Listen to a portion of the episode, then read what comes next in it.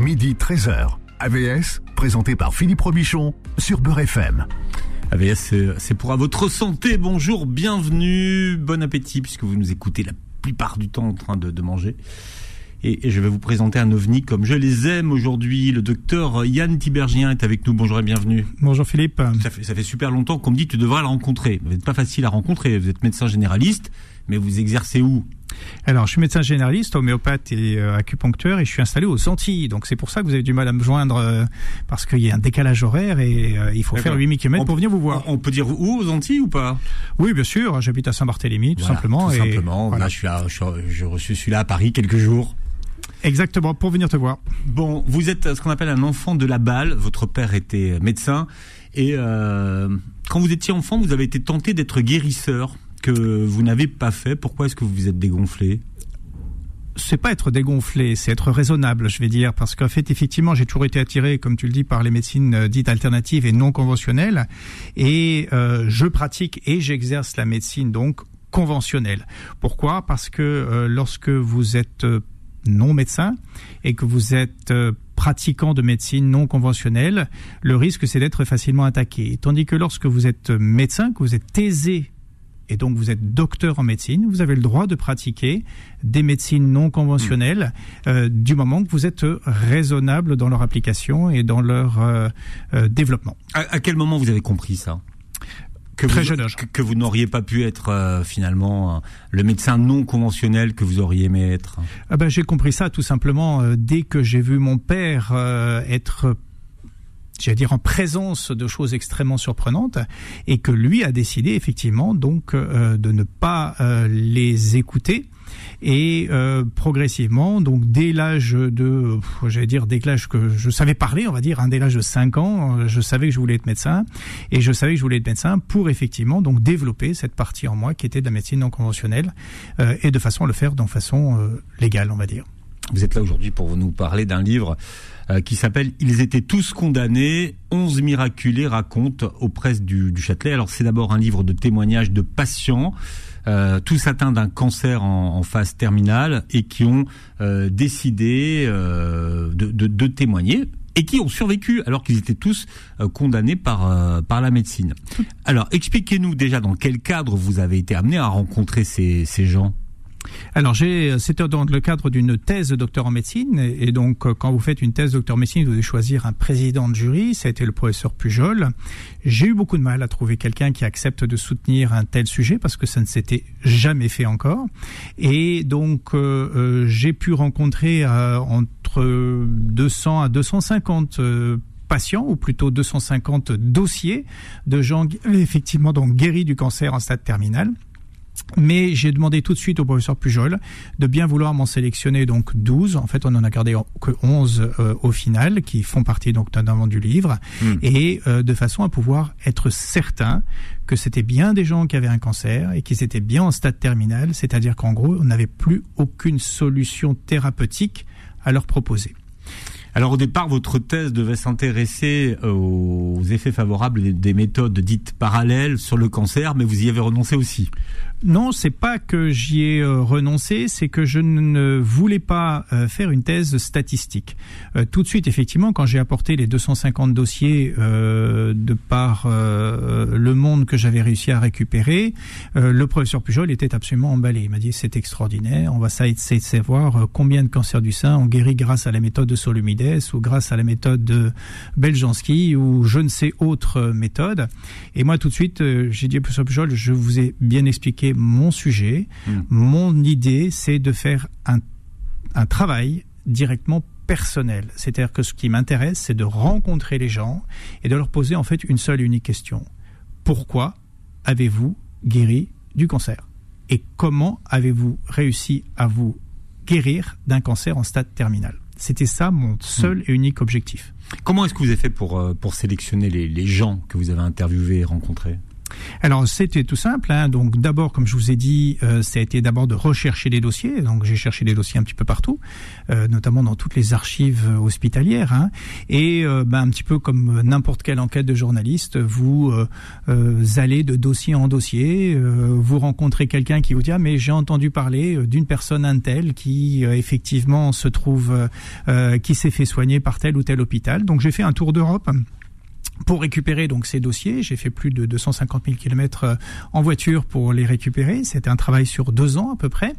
Euh, C'était très intéressant, mais vous donnez une petite polémique hein, parce que ça va être euh, un peu intéressant pour les auditeurs. C'est que euh, malheureusement, je ne récupérais euh, des dossiers que en très petit nombre. Pourquoi? Parce que les archivistes me disaient vous avez vraiment pas de chance, euh, docteur, mais ce livre, ce pardon, ce dossier fait partie d'une aide des archives qui vient de brûler.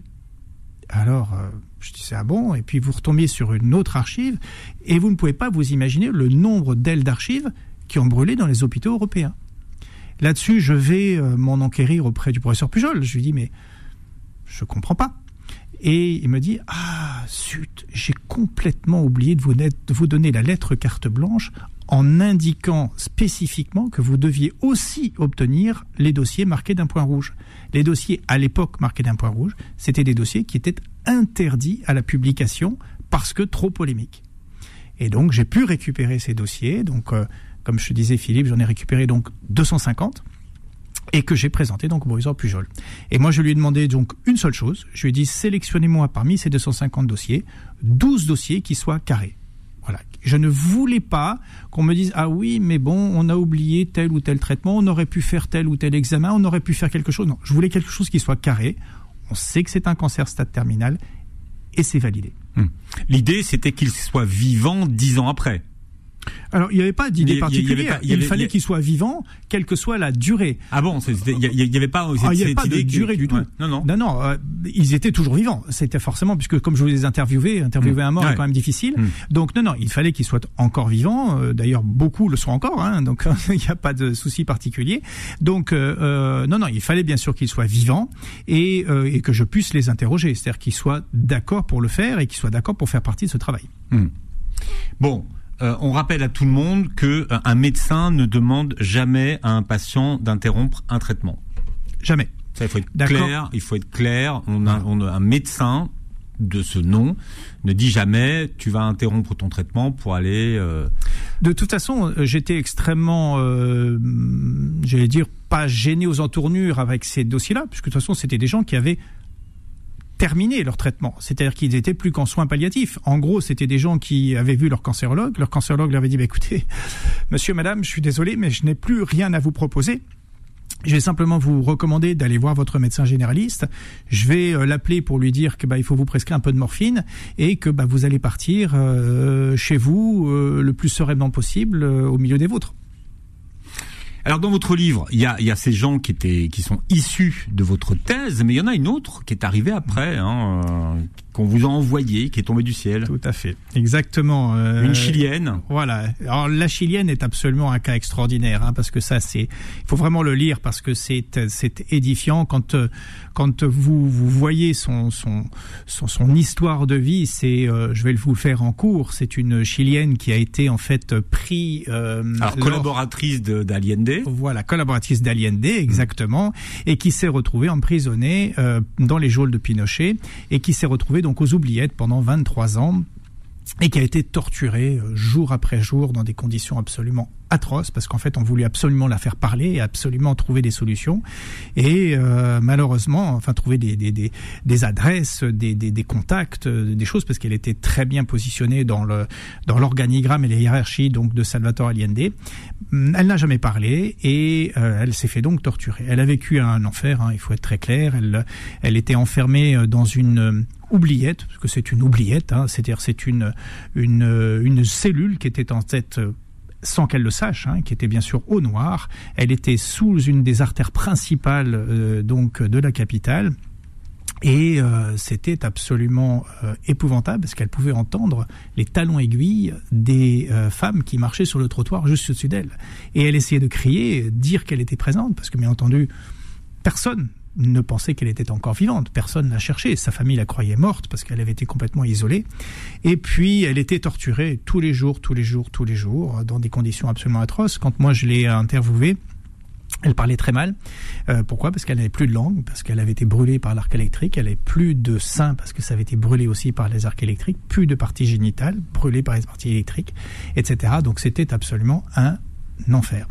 Et euh, ce qui est le plus drôle, c'est que bien sûr, elle s'en est sortie avec sa force morale absolument hallucinante. Elle a réussi à s'en sortir, à tenir pendant ses 23 ans. Elle s'est trouvée donc libérée. Elle n'a pas décidé de reprendre des activités politiques avec la nouvelle équipe, mais elle a voulu s'intégrer en fait entre guillemets dans un travail de recherche, de conseil, pour essayer de faire donc de la, euh, euh, comment on va dire, de la du pardon, le grand pardon en fait euh, qu'on peut retrouver dans certains pays qui ont vécu des drames comme ça historiques. Elle est partie à Paris parce qu'elle était très francophile. Elle est partie à Paris faire des, des études. Et puis tout d'un coup, elle s'est sentie un petit peu fatiguée. Elle déclenche, euh, euh elle déclenche donc euh, une consultation chez un médecin, puis deux, puis trois. Et puis en fait, on lui dit, on lui dit voilà, vous avez une leucémie aiguë. Vous avez quelques mois à vivre. Euh, le seul traitement, c'est de vous mettre dans une chambre stérile, en gros, c'est-à-dire de vous mettre dans une bulle, c'est-à-dire de vous renfermer dans une oubliette. Voilà, de vous supprimer de contact avec l'étranger, avec l'extérieur, pardon. Et là, elle a dit non, je ne supporterai pas. Et ce qui est absolument extraordinaire, c'est sa démarche absolument hallucinante. Elle a compris pourquoi en fait elle avait cette leucémie. Et quelque chose qui a été extrêmement surprenant, elle a décidé de prendre l'avion, de revenir donc au Chili, de s'adresser au directeur de la prison où se situaient euh, ces deux tortionnaires, puisqu'en fait il y avait deux geôliers principaux qui étaient mis en prison et qui avaient été ces tortionnaires. Bien entendu, tout le monde était sur le banc de combat. On dit ça y est, elle va les tuer, elle va les. Elle vient se venger. Elle vient se venger, etc. Et mmh. excusez-moi, et très bizarrement, elle les a euh, donc euh, on a accepté qu'elle euh, qu'elle ait une interview avec eux, enfin plutôt un entretien avec eux. Et elle leur a dit écoutez voilà, je ne pourrai jamais oublier bien sûr ce que vous m'avez fait. Ce que vous m'avez fait, c'est absolument horrible. Il n'y a pas beaucoup d'êtres humains qui soient capables de faire ça, mais je vous pardonne. Elle est venue leur pardonner et quelques mois après, elle a guéri. Voilà. Alors c'est un des, portraits hein, qu'on retrouve dans votre livre, docteur Yann euh, Tibergien. Le livre s'appelle Ils étaient tous condamnés, 11 miracles et raconte aux presses de euh, du Châtelet. Et vous êtes notre invité jusqu'à 13h. AVS revient dans un instant. Midi 13h. AVS, présenté par Philippe Robichon sur Beurre FM. Voilà, et mon invité aujourd'hui est le docteur euh, Yann Tibergien, médecin généraliste qui euh, publie Ils étaient tous condamnés, 11 miraculés racontent aux presses du Châtelet. Donc vous avez rencontré euh, des, des, malades hein, qui étaient atteints d'un cancer incurable, condamnés par la médecine et qui s'en sont tous sortis de façon inexpliquée. Alors, vous les avez tous interviewés. Est-ce que pour vous, ils ont tous guéri de façon inexpliquée ou leur guérison, elle est explicable? Alors oui, elle est, elle explicable, mais en fait, il faut d'abord revenir un petit peu à ce que c'est que le cancer. Le cancer, c'est on est. Il est trop fort. Vous voyez, ça, ça, voilà, ça, c'est, il est trop fort. Il m'a dit, on va revenir sur ce que fait le cancer. Ah ben, on y va. Eh ben écoute Philippe, voilà, tu seras entendu. non, vous êtes vous êtes vraiment trop fort là, cette maîtrise. Bon alors pourquoi pourquoi alors c'est une question qui vous obsède depuis euh, longtemps et c'est une euh, question que euh, c'est un débat que j'ai souvent avec le professeur Joyeux, qui est parce que c'est une question qui qu'il se pose souvent. C'est quelles sont les causes du cancer et est-ce qu'on sait vraiment pourquoi on a un cancer Alors? Voilà. En fait, le, le cancer c'est un, un, véritable défi pour notre civilisation. cette maladie, elle concerne, comme vous le savez, malheureusement de plus en plus d'êtres humains euh, pour diverses raisons. Euh, mais le gros problème, c'est que pour moi, on n'en recherche plus vraiment la cause. On n'en recherche plus vraiment la cause parce qu'en fait, on tente de le stopper, on tente d'en réduire l'impact sur la santé des patients euh, par différents moyens. En gros, on va utiliser trois grands moyens hein, qui sont donc le poison, la chimiothérapie, et on va utiliser le feu, la radiothérapie, et on va utiliser le couteau, euh, la chirurgie. Alors bien entendu, euh, tous ces moyens se développent de façon absolument extraordinaire, c'est-à-dire qu'effectivement, on a plein de domaines scientifiques qui permettent d'améliorer de plus en plus euh, la puissance du couteau, la puissance du poison ou la puissance de la radiothérapie, mais on est extrêmement à la limite parce qu'on ne va pas à la cause réelle du cancer. On va avoir effectivement le professeur Joyeux, qui est un, donc qui est, comme vous savez, mon vice-président de thèse, donc c'est quand même quelqu'un que je connais très bien et qui lui a essayé de travailler beaucoup à l'époque, avant le problème de la polémique sur les vaccins, il avait travaillé beaucoup sur la nutrition. il a travaillé notamment beaucoup avec le docteur Kousmine, hein, qui était une, une, médecin très reconnue à l'époque sur justement l'approche nutritionnelle du cancer. Qu'on retrouve dans votre livre d'ailleurs. Qu'on retrouve effectivement dans, le livre. Donc, mais voilà, donc la nutrition, certes, c'est quelque chose d'important, mais pour moi, le gros problème, si vous voulez, c'est que la médecine moderne a complètement abandonné toute réflexion philosophique sur le domaine du cancer. Du temps d'Hippocrate, Platon et autres Aristote, médecins et philosophie, étaient intimement liés, c'est-à-dire qu'on ne parlait philosophie, cancer, maladie en même temps. Or aujourd'hui, c'est plus le cas. Aujourd'hui, on ne parle que euh, de choses euh, pratiques, donc effectivement de la nutrition, des traitements, etc. On ne va plus parler de la cause psychologique du cancer. On cherche donc plus la cause intrinsèque. Bien sûr, elle s'intéresse euh, aux, facteurs euh, et aux conditions qui ont favorisé l'apparition d'une maladie, mais plus vraiment à ses causes. Et devant les mêmes facteurs et dans les mêmes conditions, un patient peut tomber malade et l'autre pas. Donc quelqu'un qui va mal se nourrir, quelqu'un qui va fumer ou qui va boire, effectivement, on va lui dire, bah, si vous avez un cancer du poumon, monsieur, c'est parce que vous avez trop fumé. On est tout à fait d'accord. Mais pourtant, il y a plein de gens qui vont faire un cancer du poumon et qui n'ont jamais fumé.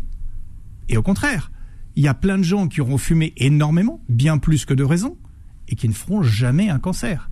Donc, ça veut dire quoi? Ça veut dire que le tabac n'est pas un facteur ou une cause du cancer. Ça peut être un facteur favorisant chez certains patients. Facteur de risque, oui. C'est un facteur de risque, mais ce mhm. c'est pas une cause. Et le problème, c'est qu'on confond très souvent facteur favorisant et cause.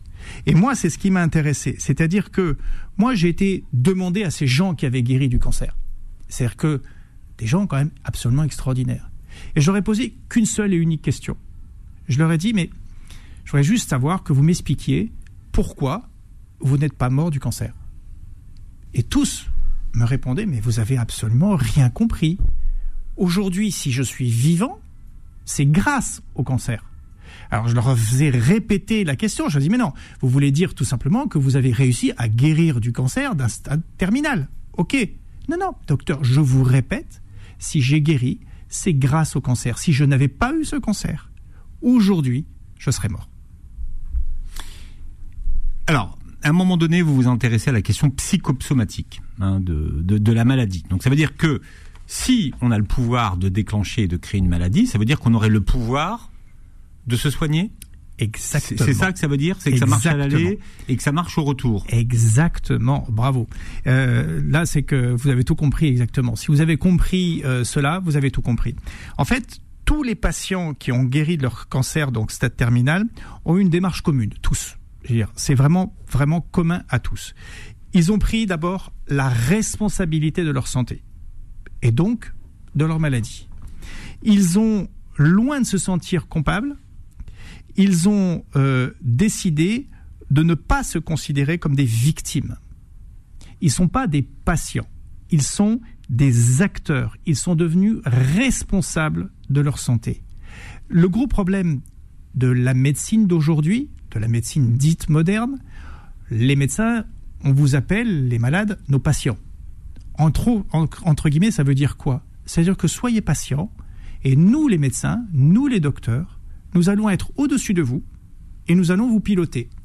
Et notamment quand un malade commence à titiller un petit peu le médecin en disant oui mais bon moi vous savez j'aimerais bien m'intéresser un peu aux médecines alternatives, j'aimerais bien essayer de voir un petit peu autre chose.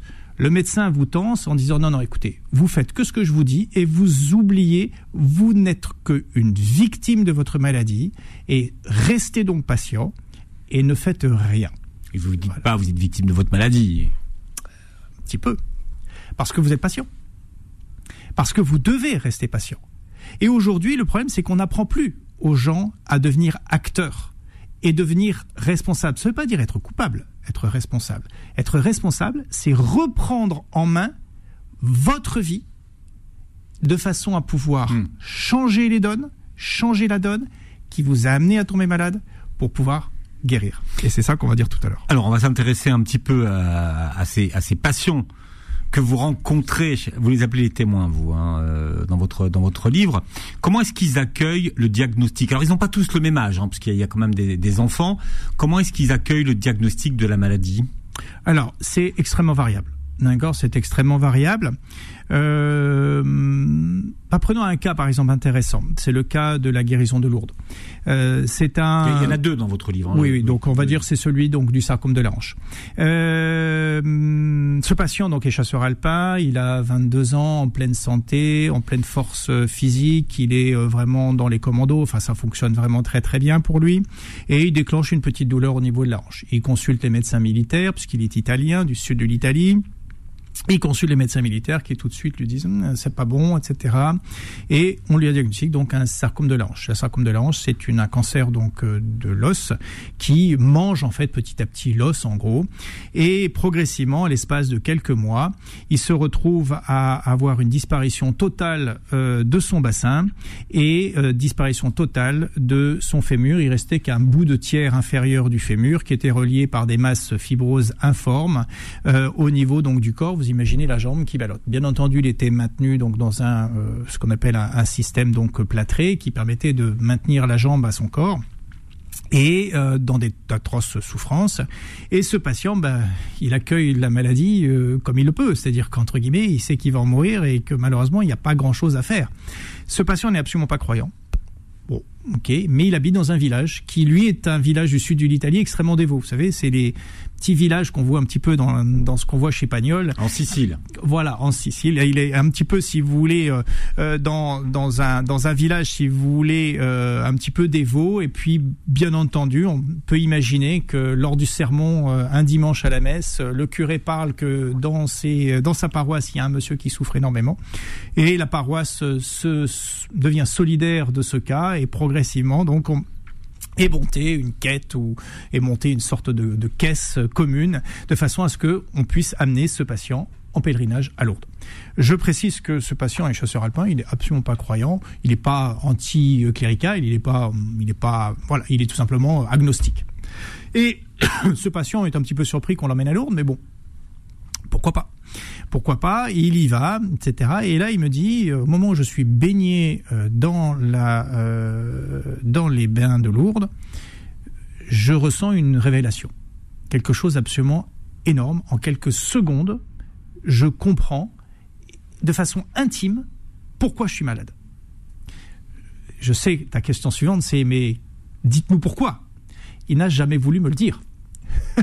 il n'a jamais voulu me le dire. D'accord C'est-à-dire qu'en gros, il a voulu garder ça pour lui, parce qu'il m'a dit ça, c'est mon histoire, c'est ma chose, c'est ce que je veux garder à l'intérieur de moi. Et il est devenu absolument, euh, absolument extraordinaire, c'est-à-dire qu'il est reparti chez lui. Bizarrement, on a fait des radios de suivi, il avait de moins en moins mal. Eh ben, Philippe, euh, je vais te le donner en mille. Son fémur a repoussé, son bassin s'est reconstitué, la l'articulation de la hanche s'est reconstruite. Et pour être certain que c'était bien une nouvelle hanche, on pouvait faire des comparaisons de radio. Et comme c'était un militaire, on avait beaucoup de radios avant donc sa euh, maladie. Donc on avait une hanche qui était donc à l'origine et sa nouvelle hanche était construite de 3 cm au-dessus de la précédente. Et c'est pour ça qu'il n'a jamais pu, jamais pu redevenir chasseur alpin parce qu'il boitait et qui boite toujours aujourd'hui. Louis, euh, Luigi. Alors, ce qu'il faut savoir, c'est qu'à Lourdes, quand vous, quand il y a une, guérison miraculeuse, eh bien, vous êtes, euh, il y a une commission. Vous passez devant une commission et votre guérison, si elle est, si elle est vérifiée comme comme miraculeuse, eh bien, vous êtes reconnu par Lourdes comme une guérison miraculeuse et c'est donc le, son cas à lui. Tout à fait, exactement. Euh, donc là, c'est très intéressant parce que là, c'était des dossiers euh, extraordinaires parce qu'ils avaient été euh, scannés par je ne sais combien de grands professeurs et je ne sais combien de gens qui pouvaient essayer de trouver la moindre faille pour dire que c'est expliqué. D'accord. Or, malheureusement, on était bien obligé euh, à ce moment-là, sur certains dossiers, de constater qu'il n'y avait absolument aucune explication, et donc euh, l'Église les classifiait donc de miracles, donc de miracles de Lourdes. Mais on en a effectivement euh, des miracles à Lourdes, mais on en a aussi chez Fatima, on en a d'autres dans d'autres religions, d'autres au Portugal, et on en a même d'autres dans la religion musulmane, etc. On a, on a quel que soit entre guillemets euh, les religions, on a des sanctuaires, on a des endroits, mais c'est valable de nos jours, mais c'est valable aussi de tout temps, où on avait des guérisons absolument extraordinaires liées, alors pourquoi pas, effectivement, donc à, la, religion, à la croyance ou pas. Le docteur Yann Tibergien est avec nous, médecin généraliste, et, qui nous parle aujourd'hui de Ils étaient tous condamnés, 11 miraculés, raconte aux presses du Châtelet jusqu'à 13h ce Beurre FM. AVS revient dans un instant. Midi 13h. AVS, présenté par Philippe Robichon sur Beurre FM. Alors, on s'intéresse euh, à ceux qui sont condamnés par la médecine. Alors, euh, dans le livre de mon invité de ce matin, le docteur euh, Yann Tibergien, ils sont tous atteints de cancer en phase terminale, condamnés par la médecine, la médecine, et ils ont tous guéri, voilà, de façon inexpliquée, en tout cas par la science. Mais la science n'a pas toujours réponse à tout. Euh, est-ce que vous avez compris, vous, docteur, euh, quel est le processus de fonctionnement de la guérison? Alors c'est là on tâche, on touche un sujet extrêmement compliqué parce que comme on dit c'est non expliqué par la science et euh, on se retrouve donc extrêmement dans une situation où il faut trouver des processus explicatifs qui vont forcément pas être validés et qui vont pas être Vous, vous avez quand même essayé, en les rencontrant tous, de, voir à peu près qu'est-ce qu'ils avaient de commun. Voilà. Euh, le commun, en fait, en gros, c'est qu'ils ont compris que leur cancer était un, euh, une chance pour eux, était un moyen pour eux de comprendre pourquoi euh, ils étaient donc malades et qu'ils ont réussi à changer leur sens de la vie. En gros, si vous voulez, ils étaient coincés dans une impasse ils fonçaient euh, à toute vitesse vers le mur du fond de l'impasse et ils savaient qu'a priori ils allaient s'exploser contre le mur puisqu'on leur disait qu'il était en stade terminal.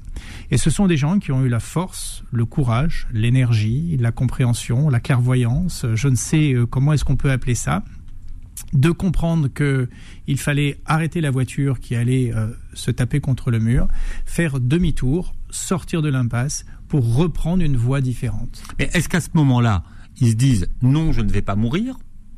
Eh bien justement, ils étaient prêts à mourir à chaque instant. C'était ça à partir du moment où ils acceptaient la possibilité de mourir qu'ils ont pu en guérir. Je sais que c'est très compliqué à comprendre, mais c'est quelque chose qui est essentiel pour eux. C'est à partir du moment où ils ont accepté l'idée que la mort n'était pas quelque chose d'horrible, mais était quelque chose de positif, qu'ils ont pu changer le sens de leur vie. En gros, ils s'étaient fourvoyés, ils avaient une certaine mission à remplir dans leur vie, et malheureusement, les événements, euh, les choses qui se sont passées autour d'eux, etc., ont fait qu'ils ont été déviés de cette mission. Et ils ont compris que c'est cette déviation, que c'est cette, cette, ce changement de voie qui ont fait qu'il fallait qu'ils reviennent en arrière pour reprendre une autre mission. Mais c'est sûr que... Souvent au service des autres malades d'ailleurs. Voilà, au service des autres malades. Ça peut être effectivement des thérapeutes, ça peut être des non des non thérapeutes, ça peut être donc comme je vous disais tout à l'heure euh, des chasseurs alpins, donc des gens qui étaient dans l'armée ou des hommes politiques euh, ou des femmes politiques en l'occurrence. Donc c'est pas un problème. Mais c'est ce qui est le plus intéressant, c'est que dans cette quête de sens, dans ce changement de mode de vie, euh, mon hypothèse, ça a été d'émettre l'hypothèse. Mon hypothèse, ça a été l'idée que il y avait peut-être une résonance émotionnelle qui s'était produite chez ces patients. C'est-à-dire que tous ont changé donc de mode de vie, ont compris pourquoi ils étaient malades et qu'il fallait donc, grâce à ce message que la maladie leur délivrait, changer et donc d'avoir une résonance émotionnelle différente. Hmm.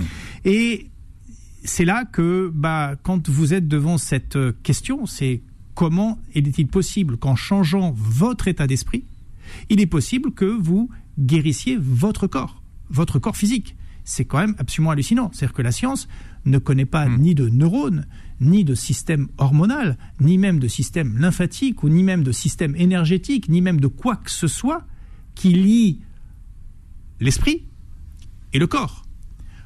quand on parle d'une maladie psychosomatique, pour l'immense majorité des médecins, et donc de certains des patients, la maladie psychosomatique, c'est quoi? Mais monsieur, vous êtes fou, c'est dans votre tête. D'accord Vous n'êtes pas malade, vous avez une maladie psychosomatique. Or, quand vous prenez l'étymologie du texte, l'étymologie du terme, psycho, ça veut dire psyché, esprit, soma, ça veut dire corps, c'est-à-dire c'est la relation qu'il y a entre l'esprit et le corps. Et c'est ça qui est intéressant, c'est qu'à un moment donné, quand le professeur Pujol m'a dit, mais ok, j'ai pas compris comment marche cette relation entre le psyché et le soma. Et bon, vous allez devoir mouiller le maillot et vous allez devoir trouver une explication. Hmm. Et alors, quels sont les sept somas que vous avez identifiés? Alors, il y a euh, effectivement, je ne vais pas rentrer dans les détails parce que ça serait trop compliqué à la radio. Mais alors, si vous voulez bien, on, est tout à fait euh, capable de comprendre. Donc, on a un peu de temps pour que vous nous expliquiez comment ça fonctionne, si vous voulez bien. S'il vous plaît. ah mais bah, attends, vous venez de Saint-Barth. Ah bah très volontiers, Philippe. Je, en plus, je, vous ai dit que c'était la partie qui m'avait le plus intéressé dans votre livre. Exactement. Bah, J'espère que ça va intéresser aussi nos auditeurs. et, surtout expliquer les sept étapes un petit peu parce que ça, intéressant. Alors, en gros, je vais pas expliquer les, les, les sept étapes, mais je vais vous expliquer, si vous voulez, en gros, qu'il y a euh, dans le corps probablement, on va dire, parce que c'est encore une fois de la théorie, hein, euh, il n'y a pas que le corps physique. C'est-à-dire que oui, effectivement, vous avez le corps physique, celui qu'on touche, celui que vous avez, que vous connaissez, il n'y a pas de souci particulier, il existe.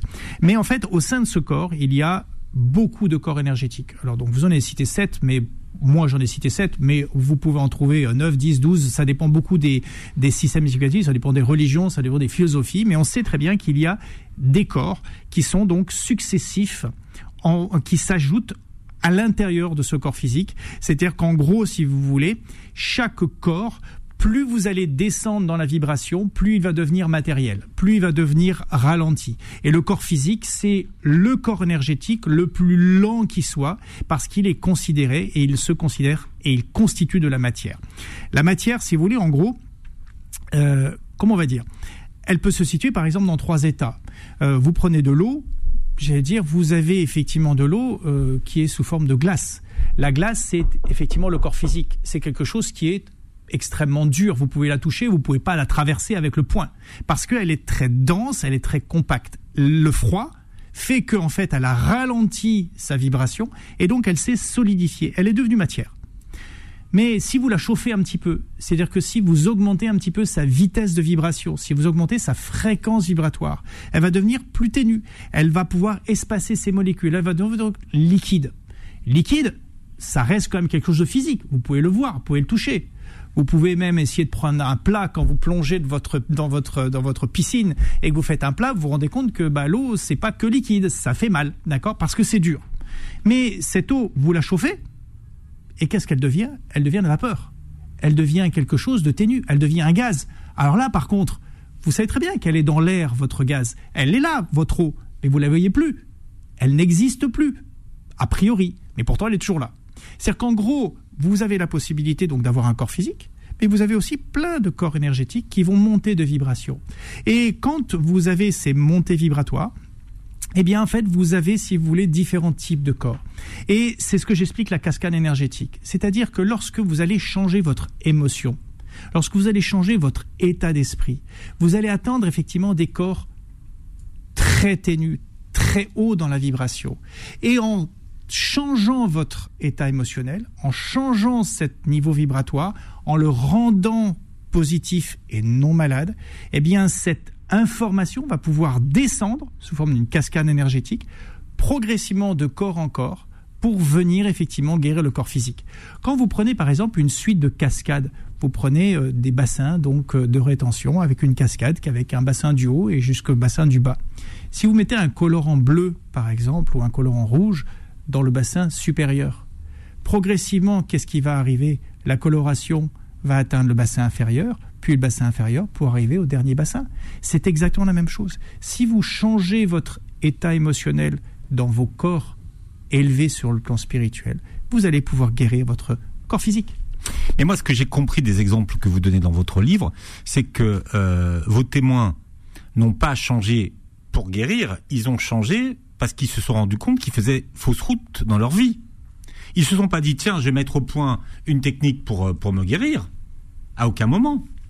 Aucun moment.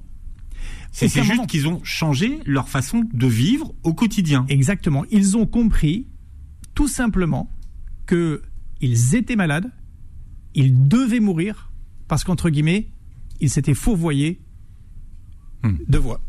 Alors, ce qu'il faut expliquer à ceux qui nous écoutent, c'est qu'il n'y a pas de recette miracle. hein. Il n'y a pas les sept points pour euh, guérir euh, quand on est euh, condamné et atteint d'une maladie incurable. Hein. C'est pas du tout ça le, but de votre propos. Non, tout à fait. Les, patients, en fait, si vous voulez, ils ont su bouger leur vie. C'est vraiment le terme. Ils ont su bouger leur vie. Mais en gros, leur enseignement intéresse tout le monde. Mais il ne faut surtout pas croire qu'ils ont la recette miracle. C'est-à-dire que, en gros, ce qu'il faut comprendre dans le livre, c'est qu'ils vous apportent leur témoignage. Pourquoi ils ont voulu parler? Parce qu'ils se sont dit, moi aujourd'hui, ce que je veux, c'est que mon expérience de vie, Hmm. mon expérience extraordinaire de vie, eh bien, effectivement, serve à tout le monde. Mais je ne veux pas non plus être, tout simplement, le guérisseur. C'est pas moi. C'est à chacun de se guérir par lui-même et de trouver des solutions parce que malheureusement je ne te le souhaite pas bien sûr Philippe mais tu es un cancéreux en puissance tout le monde Ah, est ça, un je vous, cancéreux confirme, en je, puissance je- je vous confirme que oui. Alors là, franchement, vous pouvez pas mieux tomber. D'accord. Tout le monde est un cancer en puissance. Et l'idée, si vous voulez, c'est de comprendre pourquoi est-ce qu'il y a ce cancer qui nous menace tous. Pourquoi? Parce qu'il est important de comprendre que c'est une maladie qui doit être un message. Que c'est un message et pas une punition. Et c'est ça. Et, Exactement. Et, et c'est ça qu'ils comprennent. Sauf que le, le jour où ça vous arrive, euh, vous avez euh, du mal euh, tout de suite à vous dire que c'est un message et pas une punition. hein. C'est-à-dire qu'en fait, il y a, y a- avant, avant, avant ça, il y a quand même un, un cheminement. Docteur, si vous voulez bien. Tout à fait il y a- il y a- d'accord. Il y a quand même ce cheminement. Il y a déjà l'accueil du diagnostic, euh, qui fait que finalement, ben, euh, en plus, le toubib, euh, on voit dans votre livre, hein, tout le monde n'emploie pas le bon mot, le mot cancer. Exactement, parce que ça fait peur. Voilà, Euh, il faut être très clair que pour euh, euh, ce livre doit intéresser effectivement tout le monde, comme je vous disais, les malades, bien sûr, hein, ceux qui le savent ou donc, comme je vous disais, ceux qui l'ignorent encore, mais bien sûr les familles qui, pour eux, c'est un poids très lourd parce qu'ils doivent entourer euh, leurs proches atteints d'un cancer. Euh, bien entendu, ça va être aussi intéressant pour les gens qui s'intéressent à la maladie elle-même, euh, à son sens, qui s'interrogent sur le pourquoi devient-on malade alors que d'autres ont une santé de fer. Et puis, bien entendu, à tous les thérapeutes qui s'intéressent à ce sujet et veulent encore apprendre un peu plus pour améliorer cette prise en charge. Mais en fait, l'idée de ce livre, c'est pourquoi attendre d'être malade pour faire toutes ces prises de conscience. En fait, on n'a pas besoin d'être malade pour ça. On doit essayer de comprendre pourquoi on est sur cette euh, bout de terre, pourquoi on s'est incarné, qu'est-ce qu'on y fout, est-ce qu'on est là juste entre guillemets pour, euh, j'allais dire, euh, manger, dormir, se reproduire de temps en temps, hein, encore pas souvent, mais bon, on essaye un petit peu quand même. Mais puis on parle à la radio, et puis on bosse, et puis pourquoi? À la fin, de toute façon, on va tous au même endroit. Si on ne s'est pas servi de ces petites choses pour essayer de faire évoluer les choses, pour essayer de comprendre, pour grandir nous-mêmes, bah, c'est qu'on a raté notre vie. C'est tout euh, un cheminement, une réflexion. J'espère que l'émission vous aura fait réfléchir ce matin. Cheminez, vous pourrez la, la réécouter en podcast sur beurrefm.net et sur toutes les plateformes qui reprennent euh, la vidéo. Est-ce que vous avez tout dit, Doc? Parce que là, je vous vois, je, vous n'allez pas me dire après, parce que vous êtes à Saint-Barth, j'ai oublié de dire ça. Hein. Ah non, mais là vraiment, Philippe, euh, on a été au loin du sujet et je Bon. pense que maintenant il faut lire le livre et vous aurez plein de choses. Vous reviendrez. De toute façon, vous m'avez promis, puisque euh, en fait, vous continuez à travailler sur euh, sur le sujet. Alors, euh, l'émission donc en podcast et puis sur la, la vidéo sur la chaîne YouTube. Donc, vous pourrez voir euh, cette vidéo, la commenter et poser vos questions. Le docteur Tibergien y répondra. Merci d'avoir été avec nous aujourd'hui, docteur. Merci beaucoup, Ah bah Philippe. voilà, faut dire au revoir là. Pardon, au revoir, Euh, chers auditeurs. il est- Désolé, il est- j'étais déjà en il- train de ranger il- mes il- affaires. Il, il- il- euh, il est déjà parti, le Voilà. docteur. Et, Merci et vous beaucoup. qui nous avez prêté vos oreilles, passez une très belle journée santé sur Beurre FM. Retrouvez AVS tous les jours de midi à 13h et en podcast sur beurrefm.net et l'appli Beurre FM.